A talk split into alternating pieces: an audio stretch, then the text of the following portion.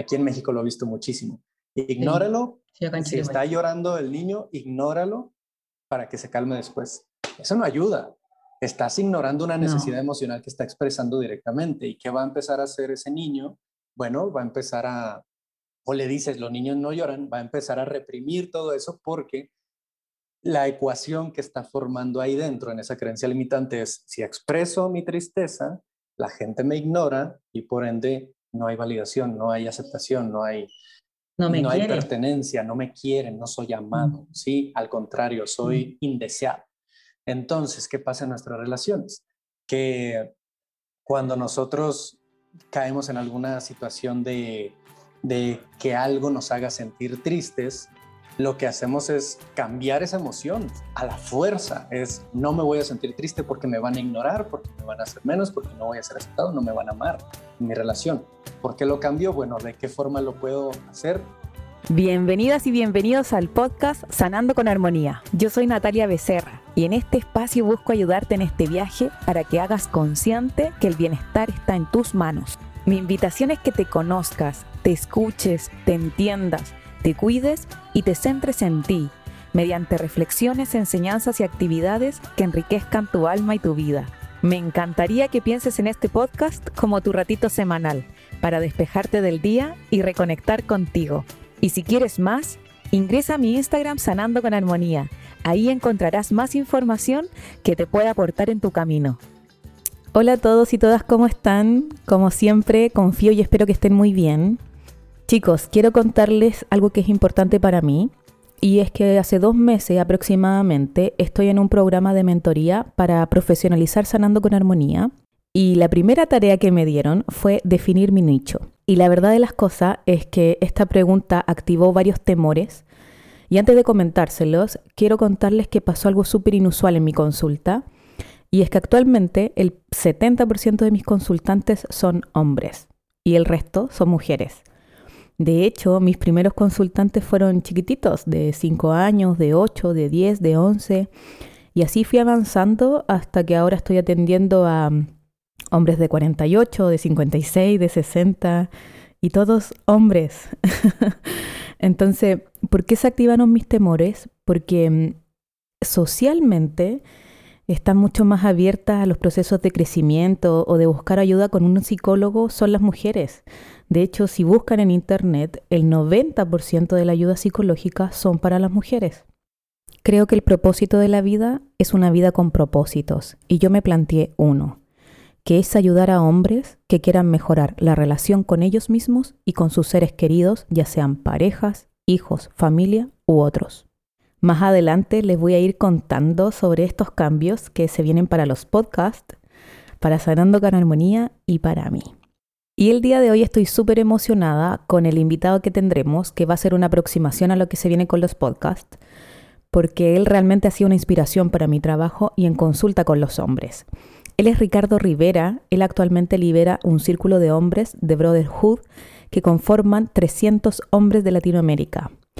Voice de Brotherhood es un proyecto enfocado principalmente en el lado masculino de la sociedad, en la cultura, en las tradiciones, en los estereotipos que han influenciado y afectado la forma en que los hombres piensan, sienten y viven. Y lo que busca es guiar a los hombres hacia, hacia su identidad, hacia el ser, desarrollar su inteligencia emocional, la intelectual, la intuitiva, a través de conectarse con una masculinidad mucho más sana. Ricardo también desarrolla un podcast que se llama El hombre de hoy. Se los voy a dejar todo anotado en la descripción para que cuando gusten lo puedan escuchar. Y antes de empezar el capítulo, me encantaría que hagas una captura de pantalla, que lo subas a tus historias y nos etiquetes a Voice of the Brotherhood y a mí, arroba sanando con armonía. Hola Ricardo, ¿cómo estás? Muy bien, Nati, muchas gracias por la invitación. Muy gracias a ti. Muchas gracias por darte tiempo, por la buena onda.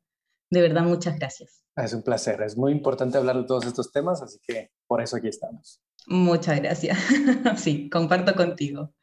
Oye, el día de hoy vamos a conversar sobre, sobre los disparadores, es decir, cómo, qué nos hace reaccionar frente a nuestras parejas, en nuestras relaciones, las diferentes heridas que hemos tenido. Y la semana pasada y esta semana he estado compartiendo en las redes sociales el tema de las heridas de infancia, las cuales plantea mm, la Lise Borbo, que son cinco heridas, el rechazo, el abandono, la traición, la humillación y las injusticias, y estas se relacionan directamente a los disparadores. Pero antes de empezar, primero Ricardo, me gustaría que nos comentaras un poquito de ti y ¿qué fue lo que te llevó a trabajar hoy día con hombres? Pues en sí es, en, sí mi principal herida, es la historia que me llevó a, a desarrollar mi principal herida, que vaya, todos nosotros llevamos una herida, como decías ahorita, una herida principal, fundamental, que viene desde nuestra historia. Em, la mía es la del abandono, ¿sí? Yo, la con la que más me he enfrentado es con una herida de abandono que se ha reflejado grandemente, muy ampliamente en mis relaciones pasadas. ¿sí? Relaciones de pareja. sí, en relaciones de pareja, mm. en, en, amistades y familia de, de, formas muy distintas, pero sobre todo en relaciones de pareja, ¿no? Toda esta herida me llevó a buscar un montón de validación y de, y de conexión, buscar toda esta conexión que nunca tuve en esa infancia, en esa juventud, con mis parejas. Esto me llevó a muchas situaciones en las que cargaba un peso y una responsabilidad que no le correspondía a mis parejas y por ende empecé a tener actitudes eh, muy reactivas, muy celosas, muy inseguras y, muy proyectadas hacia la otra persona en lugar de yo tomar responsabilidad al respecto.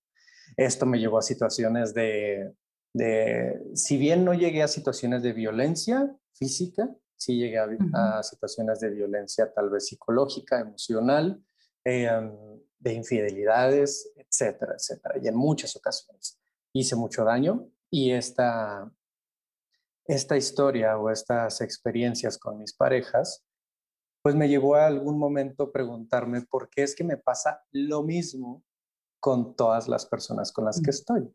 Porque es que terminó... Pudiste identificar un patrón. Claro, y ahí le tengo que agradecer a una de mis parejas que, que me lo cuestionó en algún momento me lo cuestionó y me dijo, ¿por qué cada que menciono tal palabra, tú hasta te cambia el tono de voz? Te cambia el tono de voz, eh, te pones algo reactivo, te pones algo molesto, irritable. ¿Por qué si yo no estoy intentando, no sé, no estoy intentando molestarte o ofenderte o hacerte menos? ¿Por qué es que existe esa reacción? ¿Qué hay ahí detrás? Fue la primera vez que yo me, me alguien me apoyó para cuestionarme sobre qué había detrás e ir más a fondo de esa reacción, de ese disparador. Y, no solo creer que la otra persona es la que tiene la culpa, ¿no?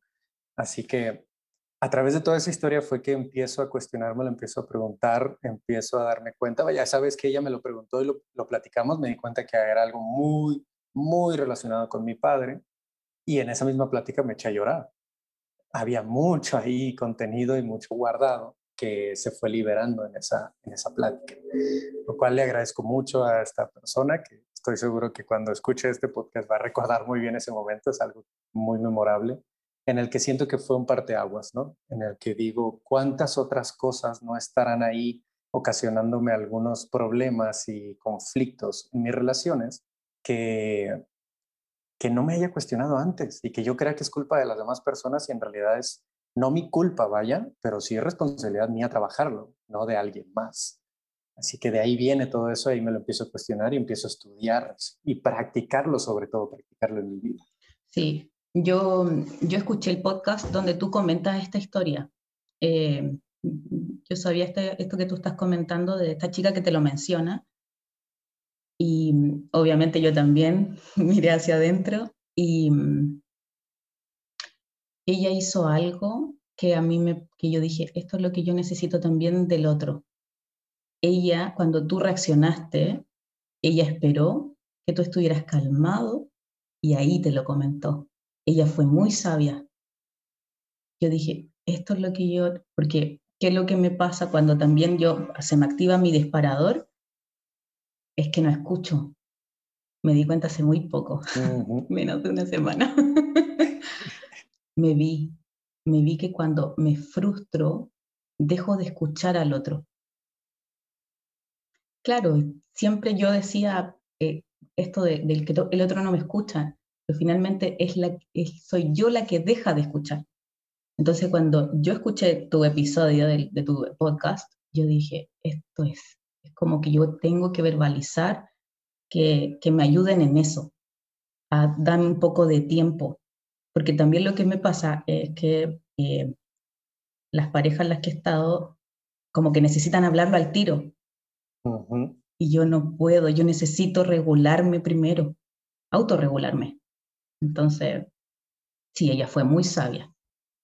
Sí, exacto. Y, creo que este ya tiene una connotación incluso de, estereotipos, en el que como el hombre, vaya, hablando aquí en el caso de una pareja heterosexual, eh, el hombre se le ha cargado mucho la parte de solucionador de problemas, eh, que va de la mano de proveedor, de cuidador, de protector, etcétera, tiene que solucionar ya. ¿Por qué? Porque si hay un problema dentro de la pareja, es traducido como un yo no estoy haciendo lo necesario, yo no estoy siendo suficiente, yo, yo, yo, yo, yo. Así que hay que solucionar, ¿no? Si mi pareja está reactiva, está molesta, está cualquier cosa, hay que solucionarlo ya. Y muchas veces no, no es el espacio para, para hablarlo de la forma clara, ¿no? De una forma clara, de una forma sana también. Puede ser muy incluso hiriente cuando hablamos desde ese punto porque ni siquiera tiene que ver con nosotros, ni siquiera tiene que ver conmigo cuando se trata de un disparador. Hay veces que sí, yo puede que haya hecho alguna acción que haya causado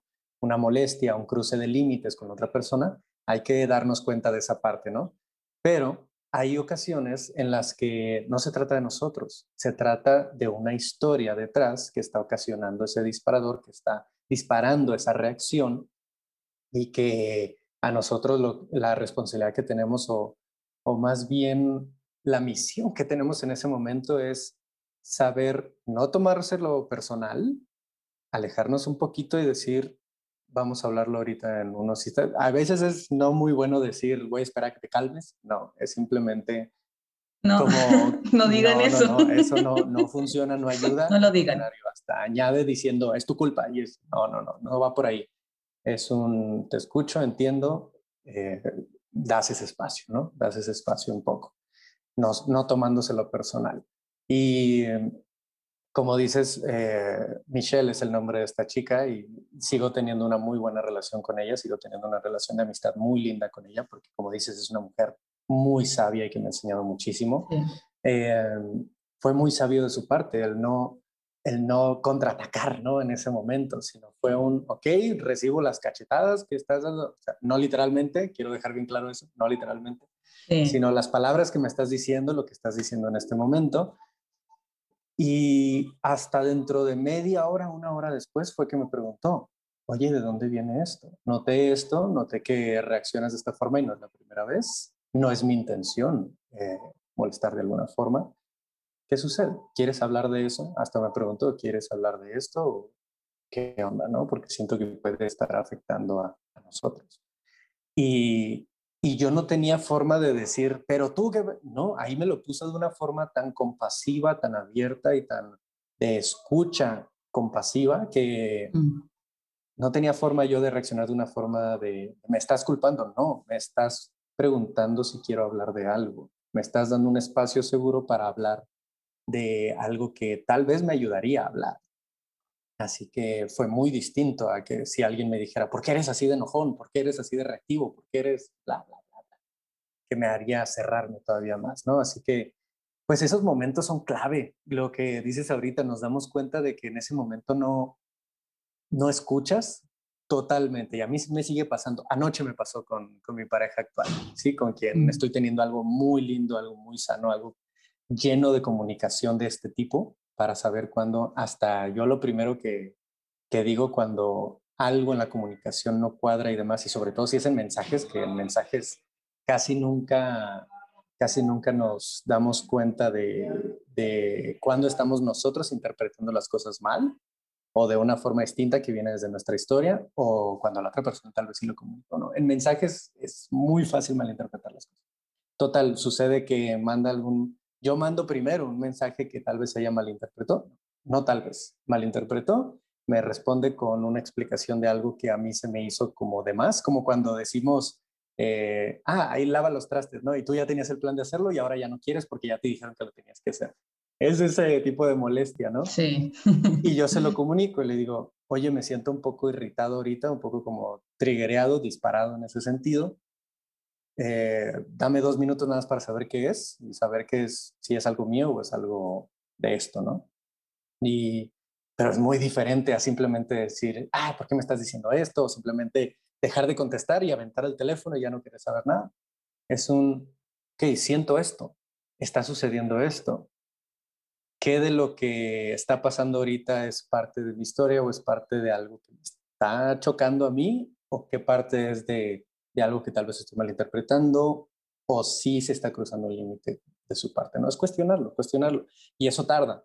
Es un proceso de llegar a ese punto de poder decir, siento esto, me pauso unos segundos y lo cuestiono un poco antes de emitir una respuesta o una proyección hacia la otra persona.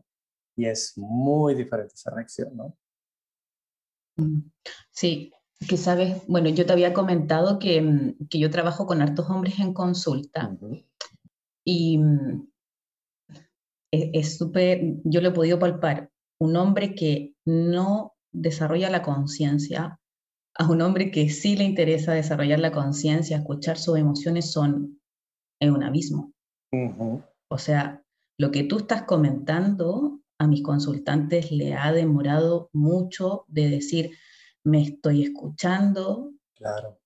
que quiero, quiero esto y, y, verbalizarlo a la pareja en este caso que lo estamos enfocando ahí, es súper difícil para ellos porque en general no, no les inculcaron en la familia, la sociedad, etcétera, el poder verbalizar sus emociones.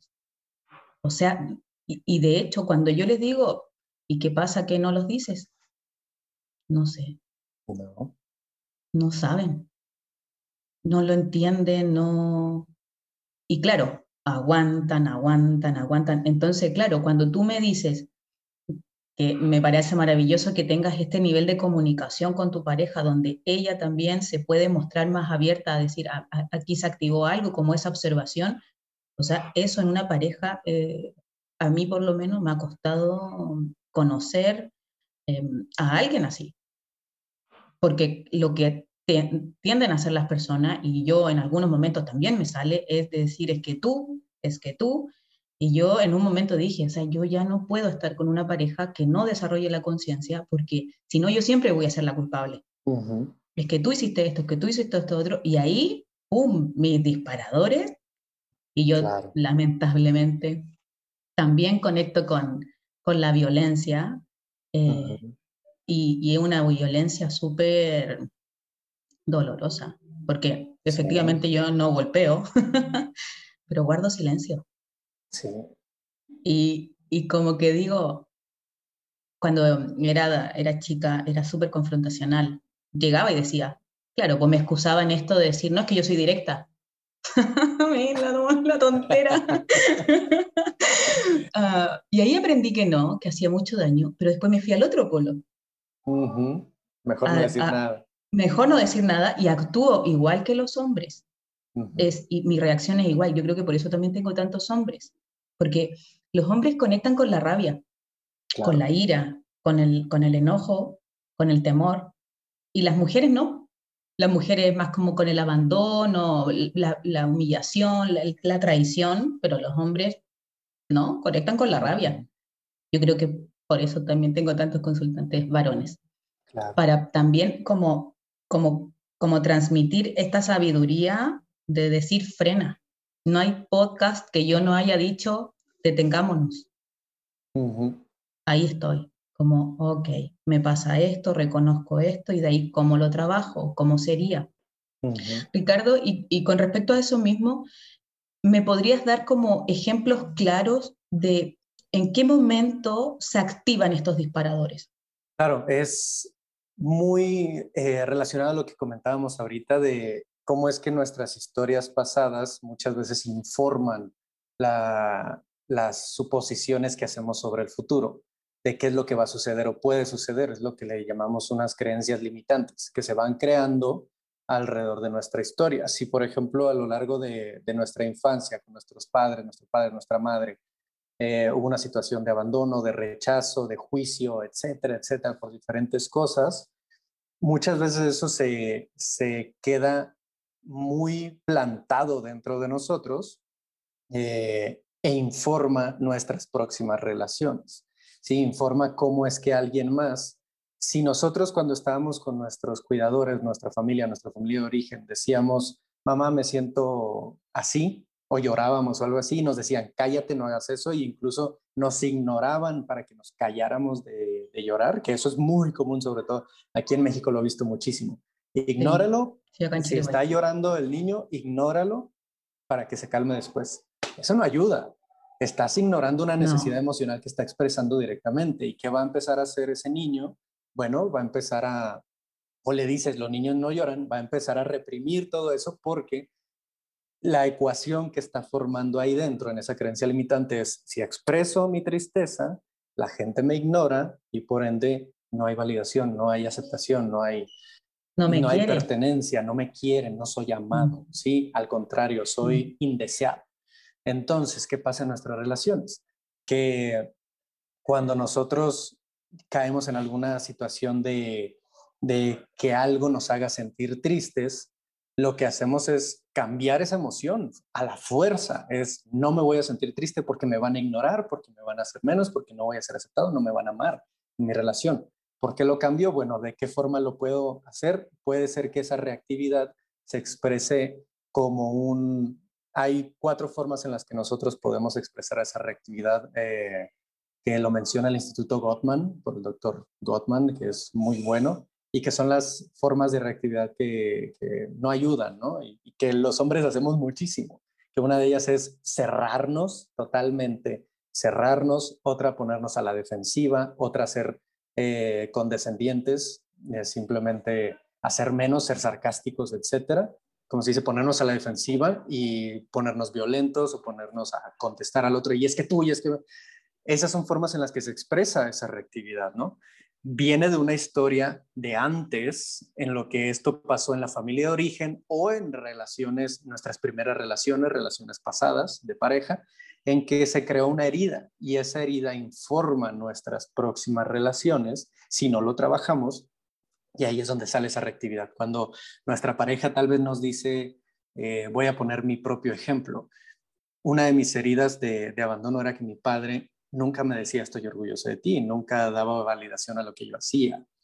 Cuando esto sucede, yo voy desarrollando una, una idea de que tal vez soy tonto, de que tal vez no, no soy aceptado porque soy tonto y no soy suficiente intelectualmente para que mi padre me acepte.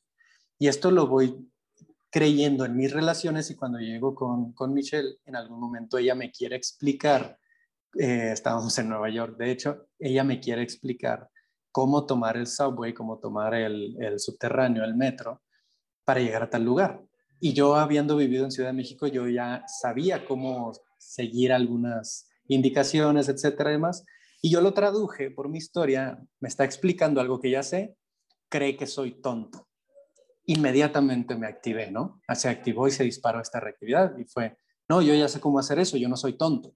Ahí está la palabra. Cambió, alcé un poco mi, volumen, ah, ella lo detectó, se dio cuenta que yo estaba entrando en reactividad, ¿no?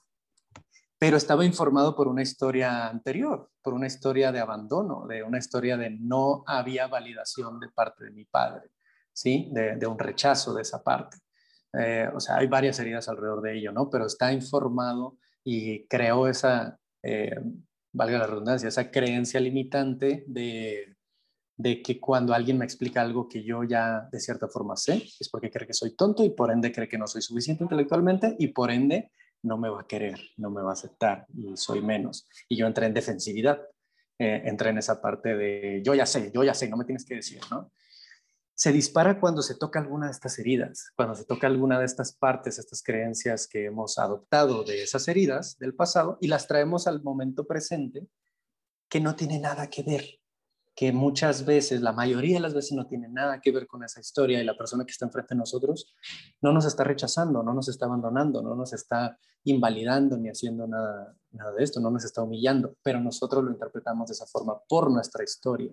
Y ahí es donde tenemos que, como dices, pausar y decir, ¿qué tanto de esto es por el momento actual? que muchas veces es 5% así o menos, y qué tanto de esto viene informado por mi historia. Esa es la parte súper difícil. La pausa tarda mucho en poderse desarrollar. Sí, Ricardo, mira, con respecto a lo que dijiste, efectivamente, en las heridas de, de infancia, los disparadores, puede haber una mezcla. Por ejemplo, la tuya de abandono, yo he podido identificar que tengo abandono y traición. Y tengo una mezcla de estas dos. Entonces, leí muchos años que papá me abandonó, porque mi papá, él decidió partir de este, de este plano. Yo me enteré, y, porque además nos mintieron, o sea, fue, fueron muchas cosas en realidad. Pero bueno, entonces me doy cuenta que, mira, te voy a colocar un ejemplo claro. Cuando alguien a mí me dice, por ejemplo, te extraño, ahí, está, ahí, ahí, empieza, te extraño, pero no hace nada, o sea, su conducta no se condice, lo que siempre he aprendido es mirar la conducta. Entonces, te extraño, pero no hace nada para, para tener una cercanía conmigo, yo la interpreto como ah, me está abandonando. Claro. Porque la palabra... Es congruente, ¿no? No es eso, no es congruente. Si a mí me dicen te extraño y no hacen nada, es como, mm, ok. Y ahí, ¡pum!, se me activa. Interpreto que me está abandonando, hay un rechazo y, y, la, la, mm, la, conducta de rechazo es irse antes. Antes de ser abandonada. Me alejo. ¡Pum! Y ahí guardo silencio antes de ser abandonada, prefiero retirarme de aquí. Claro. Entonces, y efectivamente, lo que tú dices de, de frenar, que es lo que siempre les digo, es como para. Y ahí, hoy día puedo darle la vuelta. Hoy día, obviamente que me pude dar cuenta de todas estas cosas, y es, ya no es, ya no es la persona, ya no me fijo en la persona. Es como que visualmente creo una imagen en esta situación donde yo me veo a mí. Y ahí fue cuando en, una imaginería me vi a mí misma y la vi y es como está tan frustrada esa mujer que no escucha. Entonces yo decía, ya, ok, eh, ah, ya me di cuenta, o sea, ya, ya gané conciencia. Entonces dije, ok, ¿qué puedo hacer distinto aquí. Y lo que se me, o sea, a mí lo que me llega desde mi experiencia es comunicarlo. Sacarlo. Es decírselo, es decírselo. ¿Sabes qué? Me cuesta a mí, ahí, y ahí entro yo. A mí me cuesta esto, a mí se me hace difícil, para mí no es congruente. Y ahí también, ah, también aparece otra parte que es creo o no creo. Que lo conversamos cuando nos juntamos. Como del tema de, ¿le creo o no le creo? confiar. Es eso, es confiar. Pero también cuando se genera esta desconfianza, es porque no confiamos en nosotros mismos. Tiene mucho, mucho que ver. Y esto que mencionas va muy de la mano de un tema de, ahorita me vino a la mente hace unos minutos que mencionabas que normalmente te has encontrado con personas que dicen es que tú y es que tú y es que tú. Eh, y ahorita mencionas que es, ok, me cuesta, comunicas que es algo que estás viviendo y experimentando, ¿no? Hay algo, un concepto muy importante eh, dentro de este tema de, de, los disparadores, que es la soberanía emocional. Ser soberano emocionalmente es hacerte cargo y ser responsable de lo que sientes. Esa es la parte, ese es uno de, de los factores y de los puntos más importantes, tanto difíciles, eh, tanto como difíciles dentro de este trabajo, en el que cuando nosotros hablamos mucho del, tengo un disparador y digo, es que tú me haces enojar, es que tú me haces ponerme triste, es que tú y es que tú y es que tú. ¿Qué estamos haciendo ahí? Le estamos dando todo ese poder sobre nuestras emociones a otra persona y estamos haciendo que nuestro entorno sea el que tiene todo el control sobre nuestras reacciones, ¿sí? sobre nuestra forma de relacionarnos con el entorno. ¿Para qué es este trabajo de, pausar y de cambiar esa reacción hacia una respuesta más consciente y más dirigida conscientemente e intencionalmente? Bueno, es para volver a tener esa soberanía emocional en la que sí, tal vez algo que hizo nuestra pareja, no es que lo que haga nuestra pareja ya no nos va a afectar, no, sí nos va a afectar, pero lo que va a cambiar aquí es algo hace nuestra pareja que nos ocasiona algo y cómo lo comunicas, bueno, esta situación me ha llevado a experimentar tristeza, me ha llevado a sentir tristeza, me ha llevado a, sí, pero ahora esa emoción es tuya, ¿sí? Sí, el entorno está teniendo un factor importante en todo esto, pero ya no es tú eres responsable de mis emociones, no, yo soy responsable de mis emociones a través de esta situación. Lo comunicas para que para tener un poco más de claridad, para que la persona pueda tener un poco más de oportunidad de entender y tener empatía de lo que estás viviendo, pero el que va a gestionar esa emoción eres tú, no la otra persona. Y ahí es donde está el trabajo más importante, porque como dices, la mayoría de, de las personas que nos encontramos, y no solo hombres, sino de todo el mundo, vaya, es un índice mayor en hombres, claro que sí, pero muchas de las personas que nos encontramos no tienen esta conexión con su soberanía emocional. Le cargan toda esa responsabilidad a otras personas y lo vemos en el tráfico. Alguien se me atravesó, me hizo enojar y estoy enojado de estar. Estoy totalmente alterado, ¿no? En lugar de, de saber gestionarlo, decir, ok, tal vez esa persona se acaba de cruzar porque trae muchísima prisa, está reactivo y demás, yo no debería estar así tampoco. yo no debería entrar en esa parte y tú eres soberano de esas emociones. Sí, me irrita que se meta, ¿no? Pero no lo voy a proyectar a la otra persona porque no le voy a ayudar, no estoy apoyando en ese lado. ¿Y, y cómo podemos practicar esto? Esto es algo muy, muy importante y muy útil, que de hecho es una de las cosas que le fui aprendiendo a Michelle en ese entonces, que la mayor parte de las veces queremos practicar todo esto estando en pareja solamente y creemos que solo estando en pareja lo podemos practicar. Vaya, la pareja es quien se acerca más a un lado vulnerable e íntimo a nosotros y quien nos puede incluso generar la mayor reactividad. Eso es bien curioso. Entre más cerca está una persona de nosotros y más vulnerable hemos sido con esa persona, más fácil es entrar en un disparador. Eso hay que tenerlo bien claro. Las personas que más nos quieren y más queremos, muchas veces son las que más herimos, porque son con quienes tocan esas heridas, ¿no? Y, y duele saberlo. Duele saber que a veces somos quienes son a quienes más herimos o quienes más nos hieren incluso por esta reactividad y por estos disparadores. Pero una parte importante aquí, vaya regresando a lo que quería comentar, es que no solo en pareja se puede trabajar esto. Las relaciones con los amigos también son relaciones. Las relaciones con la familia también son relaciones y también hay cierto grado de vulnerabilidad e intimidad con ellos.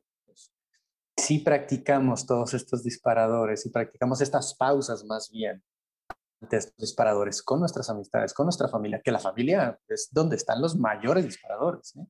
es donde nacen la mayoría de ellos. Así que practicar esta pausabilidad con la familia puede tener resultados enormes cuando estamos con una pareja.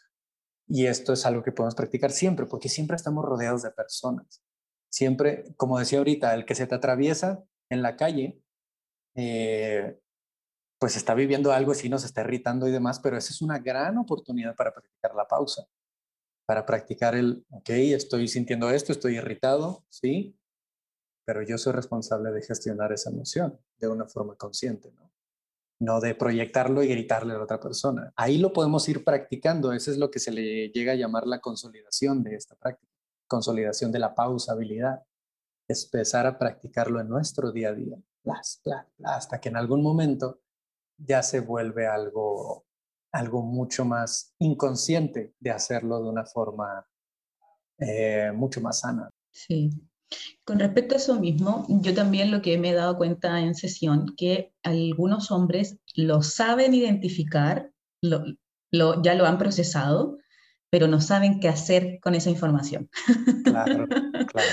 Entonces, desde tu mirada y tu experiencia, ¿qué otra herramienta, además de, la pausa, que, yo creo que es clave, nos podrías compartir para que las personas puedan comenzar a practicar este cambio de conducta frente al disparador? Mira, algo que aprendí de un compañero eh, con el que he trabajado mucho la parte de, gestión emocional eh, en mí mismo, es como las etapas de ese trabajo, ¿no? Para, para, comprender un poco mejor qué podemos hacer es, es bueno saber estas etapas, que al inicio estamos en una, la primera etapa de cuatro, la primera es eh, la incompetencia inconsciente. Somos incompetentes emocionalmente de forma inconsciente. No nos damos cuenta que la estamos regando, ¿no? No sabemos. Y así está muchísimas personas, muchísimas personas. Cuando empezamos a leer al respecto y a identificarlo en nuestra vida, empezamos a ser incompetentes conscientemente. Somos conscientes de que somos incompetentes mm. emocionalmente. Eh, es la incompetencia consciente, ¿no? Y, y, ahí es donde la mayoría estamos en, en este trabajo en muchos aspectos de nuestra vida, es donde la mayoría se queda en ese proceso, porque es bien difícil pasar a la tercera etapa, que es una competencia consciente, que es empezar a hacer las cosas bien, pero te cuesta trabajo, porque lo tienes que pensar, tienes que uh, mm. meter el freno de mano para que no pase, mm. y lo tienes que hacer bien consciente y cuesta lo tienes que pensar, ¿no? Pero cuando lo practicas y practicas y practicas y practicas, se vuelve una competencia inconsciente. Te vuelves competente inconscientemente. Ya haces las cosas naturalmente de una forma competente, ¿sí? Gestionas de una forma más competente. Y es práctica, práctica, práctica, práctica. Eh, entonces, de ese paso 2 a ese paso 3, de la incompetencia consciente a la competencia consciente, eh, hay muchas formas en las que podemos empezar a gestionarlo, ¿no? El, la cúspide, por así decirlo, es llegar a esa pausa de poder decir, que freno, sin necesidad de meter el freno de mano así, pero freno y, y analizo un poco qué está sucediendo, veo cuáles son las narrativas que me están llevando a una reactividad, cuáles son verdad, cuáles son mentira, cómo puedo responder de una forma más consciente. Ese punto es difícil de llegar. ¿Cómo puedo hacerlo en formas anteriores? ¿no? Hay un espacio de pausa que tenemos que desarrollar entre nuestro estímulo y nuestra reacción, ¿no? Pero muchas veces ese espacio es minúsculo cuando empezamos a trabajar en esto y nos cuesta muchísimo poder frenar antes de reaccionar. Está bien, eso es parte del trabajo. Lo que podemos hacer en esa etapa en la que aún hay una pausabilidad minúscula, podemos hacer un, un análisis, una introspección post-mortem, ¿sí? Después de que el momento ya se dio, ya hubo una reacción, ya hubo una situación, ya hubo un conflicto que tal vez no se gestionó de la mejor manera. Eh, hacemos esa introspección post-mortem. ¿Qué pasó? Sí, lo podemos escribir. Algo que a mí me sirvió muchísimo es con algunas preguntitas escribirlas. Yo tenía mi template, tengo todavía mi template Muy bien. de analizar reacciones en el que, ¿qué sucedió? Mi pareja hizo esto y yo me enojé, y yo bla, bla, bla, yo sentí esto, ¿no? ¿Cuál es la historia detrás? Ok, ella hizo esto porque piensa que bla, bla, bla, bla. ¿Sí? ¿Cuál es la mentira que me estoy creyendo? Ok, la mentira es que ella no me ha dado razón para yo creer que ella cree esto. ¿Sí? ¿Cuál es la narrativa que hay detrás que me estoy creyendo? ¿Cuál es la mentira que me estoy creyendo? Esta, ¿no? ¿Cuál es la verdad?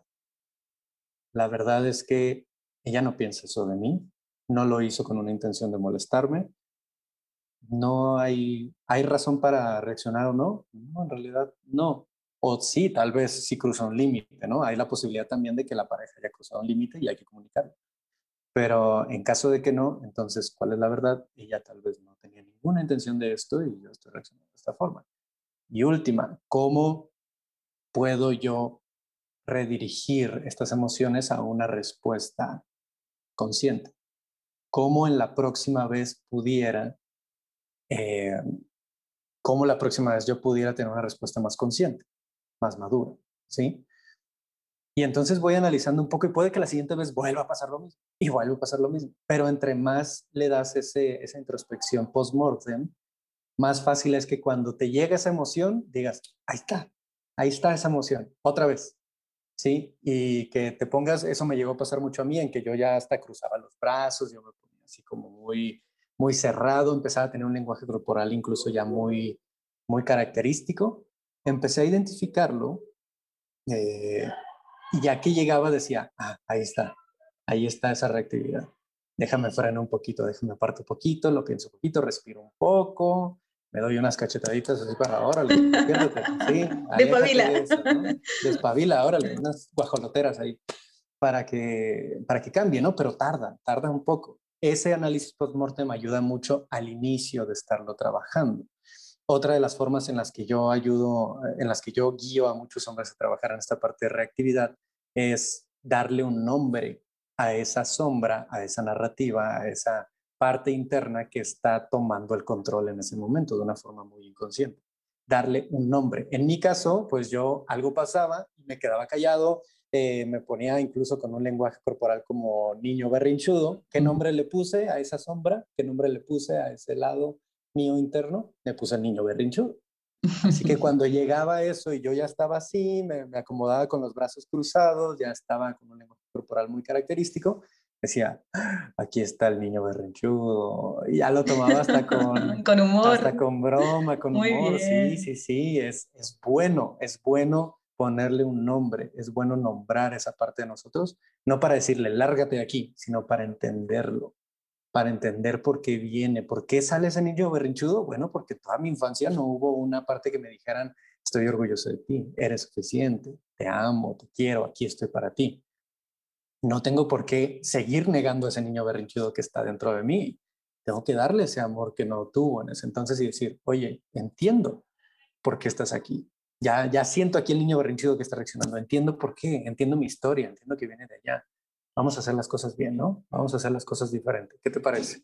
Y ya el niño es como, ok, sigo en berrinche, pero va, vamos a intentar algo nuevo, ¿no? Y ahí empieza a ver ese cambio, ese switch hacia algo distinto como decíamos ahorita y lo voy a seguir repitiendo, tarda tiempo, pero si empezamos a hacer ese análisis post-mortem, darle un nombre a esa parte e identificarla, vamos a empezar a expandir, vamos a empezar a crecer y elongar ese momento donde vamos a ser más capaces de pausar. Y qué interesante lo que dices, que quiero rescatar también esto que, que está en un mensaje implícito, que esto requiere tiempo y energía. Me hiciste recordar, yo tengo un consultante que me encanta, él, es, mi, es mi consultante ideal, de hecho, porque he aplicado, hace las tareas, es metódico, está súper comprometido con sus sesiones, eh, viene a todas las sesiones. Nunca, se ha, nunca se ha saltado una. Y cuando tiene complicaciones, por ejemplo, con el horario, me dice, lo podemos cambiar para otro día, pero no lo posterga. Es súper comprometido. Entonces, la otra vez llegó y me dice, estoy agotado, estoy cansado. Me dice, porque es como un una constante reflexión. Y yo le dije, sí, efectivamente. O sea, hacer, hacer consciente y cambiar nuestras conductas requiere tiempo, dedicación, amor, porque, porque son cambiar patrones de años. O sea, este consultante tiene 34 años. Entonces, es como, es decirle, mira, te programaron de una cierta forma y ahora tú hoy lo quieres hacer distinto. Pero ¿cómo, es, cómo lo vives si viviste igual 34 años? Entonces la otra vez, eh, él está mucho en el dar, da, da, da, da, y le cuesta la vida recibir. Hoy. Entonces, la tarea fue vamos a trabajar paradojalmente, vas a empezar a pedir. Como los niños, los niños piden, cuando quieren algo, me das esto, esto. Ok, bajando. Y con la pareja. Y, y llegó y me dijo, no me sentí cómodo. No, jamás. Efectivamente. Y quiero, y quiero mencionarlo, quiero dar alusión a esto porque es importante, porque al principio no es cómodo. No es cómodo poner el freno de mano y, porque es como que algo queda dentro de nosotros. Claro. Entonces, eh, sumando a lo que tú bien dices, de hecho yo tengo un capítulo en el, episodio 4 que es em, manifestar la rabia, gestionar la rabia para crecer. Claro. Porque cuando queda dentro de nuestro cuerpo esta rabia, esta ira, esta impotencia, hay que sacarla. ¿Cómo la sacamos? Chiquillo, haciendo ejercicio, saliendo a correr, gritar, pegarle un punching ball cualquier conducta que requiera el movimiento de nuestro cuerpo, es la acción. Porque cuando nosotros sacamos esa energía que está en nuestro cuerpo, podemos hacer esa reflexión que tú estás diciendo, Ricardo. Y es sentarme, escribirlo. Escribir siempre es positivo. ¿Qué es lo que pasó? ¿Qué puedo hacer distinto hoy con, con todas las herramientas que yo tengo? ¿Qué herramientas tengo? Primero, ¿qué herramientas tengo? Bla, bla, bla. Ok, ¿cómo puedo colocarla en práctica? Y eso es activarlo en algún momento que te veas expuesto a eso. Y como tú bien dices, no es necesario esperar la pareja. Hay personas que sí estamos eh, solteras en este minuto, pero están, bueno, yo tengo una hija, tengo mis hermanas, mi mamá, mi familia, mis amigas incluso, pero es curioso eso que, que, yo te lo comenté también la otra vez que nos juntamos, porque me pasa que con, con mi círculo de amigas, como muy bien, me muestro muy yo, pero con la pareja me, me cuesta. Y claro, son mis heridas. Pero ya lo voy para allá. sí, sí, sí. Y, se me hace bien lindo esto que comentas de tu consultante.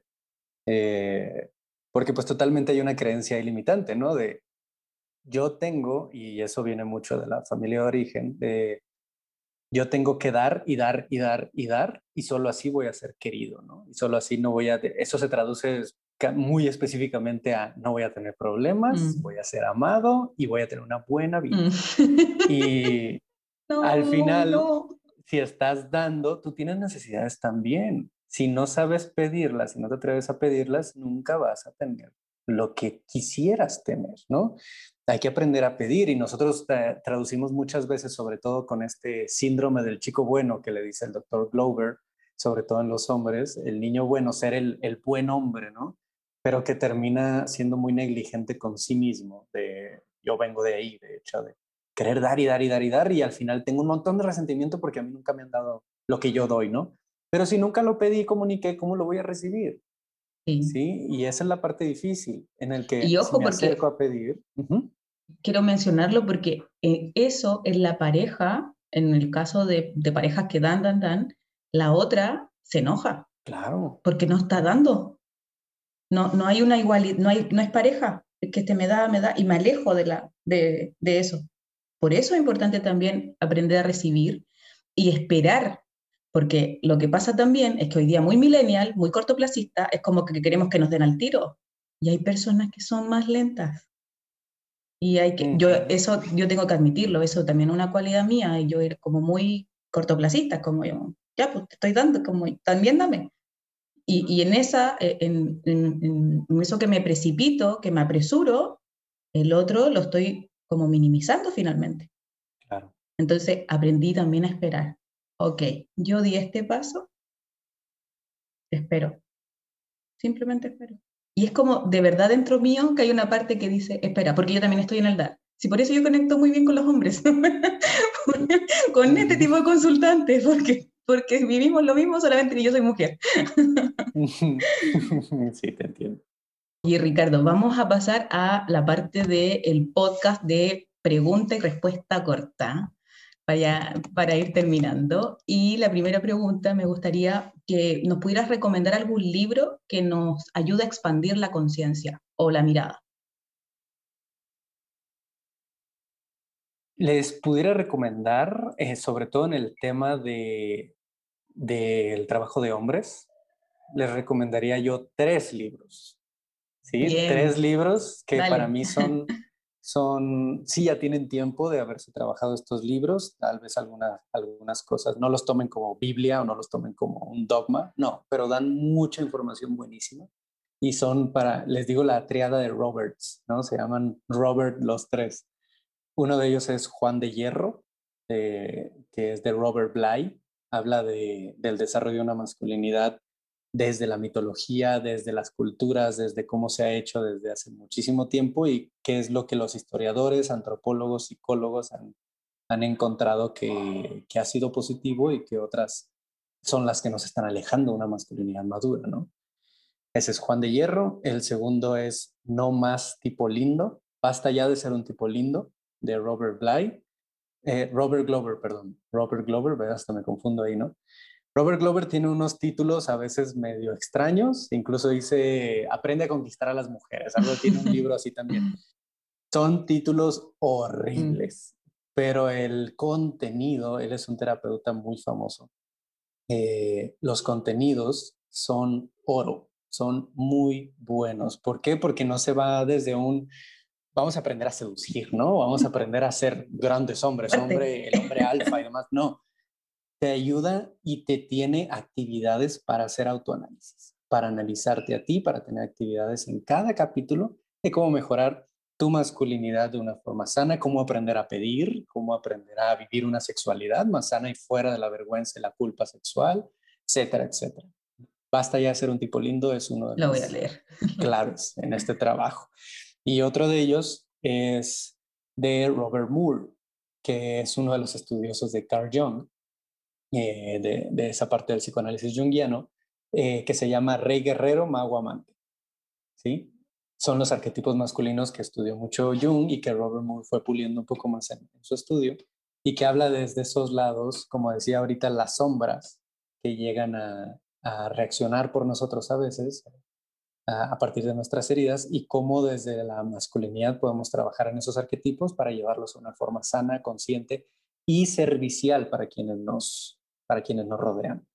Como te digo, a veces los títulos no son los más lindos o a veces hasta quedas como eso de rey guerrero mago amante, se escucha también como muy bélico a veces, pero son buenos, son libros muy buenos, son libros que mi propio mentor me recomendó, que he estado trabajando con él y demás. Y, esos tres para mí serían los tres principales para ver la masculinidad desde una parte más universal y más eh, objetiva en ese sentido. Muchas gracias. Mm, ¿Qué frase te acompaña diariamente? Uy, tenía una plaquita, de hecho, tipo militar, que la decía y se me perdió hace tiempo en un viaje. Justo decía, es bueno ser grande, pero es más grande ser bueno. Mm. ¿Cuál es la filosofía de tu metodología de trabajo? La filosofía de mi metodología es, ¿cómo pudiera resumirla? Creo que la más importante o la principal filosofía dentro de mi metodología de trabajo es poder darles herramientas a cualquier hombre que trabaje conmigo para que él pueda hacer su trabajo solo. ¿Sí? Yo lo que estoy haciendo es darles las herramientas para que ellos desarrollen ese autoanálisis, ¿sí? Que ellos puedan trabajar en sí mismos, no yo diciéndoles, tú tienes que ser esto y el otro y el otro, yo no les voy a guiar a definirse, no, yo les voy a dar las herramientas para que ellos mismos puedan definirse. Cada hombre tiene dentro de sí una, y me voy a lo romántico, ¿no? una obra de arte. A mí me encanta tomar el ejemplo de, Miguel Ángel con el, el, con su escultura famosísima del David, en el que usa una sola roca gigante para pulirlo, ¿no? Y es muy similar a este trabajo. Él menciona en, en alguno de sus escritos o sus cartas, menciona que él ya ve la obra de arte en la roca y lo único que hace es quitarle el material superfluo, ¿sí? dar cinceladas. Es lo que estamos haciendo. Nosotros ya somos esa obra de arte, pero se nos han añadido, añadido pedazos y pedazos de mármol por las expectativas, por lo que hemos vivido, por nuestras heridas, por y son capas y capas que nos, entre comillas, protegen. Así que lo que tenemos que estar haciendo en este, en este trabajo es con las herramientas que yo lo que procuro hacer es darle el cincel a los hombres para empezar a quitar todo eso de encima y descubrir la obra de arte que son, la obra maestra que cada uno de nosotros somos. Esa sería mi filosofía principal. Perfecto. ¿Y qué película nos puedes recomendar para mm, comprender quizá mejor este concepto o también ayudarnos al desarrollo de la conciencia? Hay una película que más bien es un documental, no sé si entra dentro de, la mm, categoría que buscan aquí, pero un documental que se llama eh, The Mask You Live In, la máscara dentro de la que vives, ¿no? Eh, me gustaría recomendarles dos. Nada más You Live In, que esa estaba en Netflix, pero creo que ya la movieron. Eh, y otra que se llama The Work, como el trabajo. Este es un trabajo que se hace con hombres dentro de las cárceles de máxima, eh, de máxima seguridad, eh, en el que hacen círculos de hombres y empiezan a escuchar la historia de estos hombres y empiezan a ayudarlos a entender el por qué esas historias los llevaron a hacer las cosas que hicieron es, un, son documentales que te ayudan a analizar y a entender un poco más el por qué llegamos a donde llegamos, no con una justificación, sino con un entendimiento. Así que serían mis mayores recomendaciones. Ricardo, ¿nos podrías comentar un poquito sobre el trabajo que realizas con los hombres? Claro que sí. Eh, dentro de Voices of Brotherhood lo que, lo que estamos trabajando más es desarrollar espacios donde más hombres puedan hablar, donde más hombres puedan compartir todo eso que no hemos compartido y desarrollar una comodidad dentro de la incomodidad, ¿no? La comodidad de poder compartirse, de ser vulnerables, de desarrollar un autoanálisis, de, que otros hombres lo apoyen y lo empujen hacia su crecimiento y que pueda enfrentarse a ejemplos sanos de masculinidad, ¿no? Eh, esa es una de las partes principales. Lo que buscamos es desarrollar estos espacios, aunque sean virtuales, eventualmente presenciales. También trabajamos en, en, mentorías uno a uno, en el que más específicamente ahí trabajamos otorgando esas, esas herramientas, ¿no? dando estas herramientas de, de, de trabajo personal, en el que dependiendo de la historia de cada hombre es considero que esta herramienta te puede ayudar, ¿no? Practícala, ve qué, qué es lo que sale al practicar toda esta herramienta y seguimos trabajando y es un acompañamiento en todo esto, ¿no? No es un acompañamiento terapéutico ni psicológico, es un acompañamiento en sí de más que nada como un entrenamiento, ¿no? De vamos a practicar esto, vamos a practicarlo, vamos a practicarlo. Y aparte tenemos un círculo de hombres eh, que este ya tiene una membresía mensual en el que ahí me ven cada semana. A mí me van a estar viendo cada semana en reuniones virtuales para traer expertos de diferentes temas, terapeutas, sexólogos, eh, diferentes temas que tocamos ahí. Y tenemos retos mensuales, tenemos eh, un libro que todos vamos a estar leyendo por cada mes para estarlo analizando, para estar compartiendo qué es lo que sale de todo esto, compartiendo experiencias. Y este es el círculo da Brotherhood, ¿no? Que, que ahí los invito a todos los hombres a, a unirse. Súper, súper, Ricardo. Y para quienes te quieran contactar, ¿dónde te pueden encontrar? Pues Facebook e Instagram lo pueden encontrar como arroba Voices of Brotherhood, como Voces de Hermandad, Voices of Brotherhood. Tenemos la página voicesofbrotherhood.com, que la estamos renovando ahorita y van a encontrar varios cambios, pero, pero la pueden encontrar. También tenemos el podcast del hombre de hoy, en cualquiera de todas estas redes pueden contactarnos y, sin duda les vamos a responder.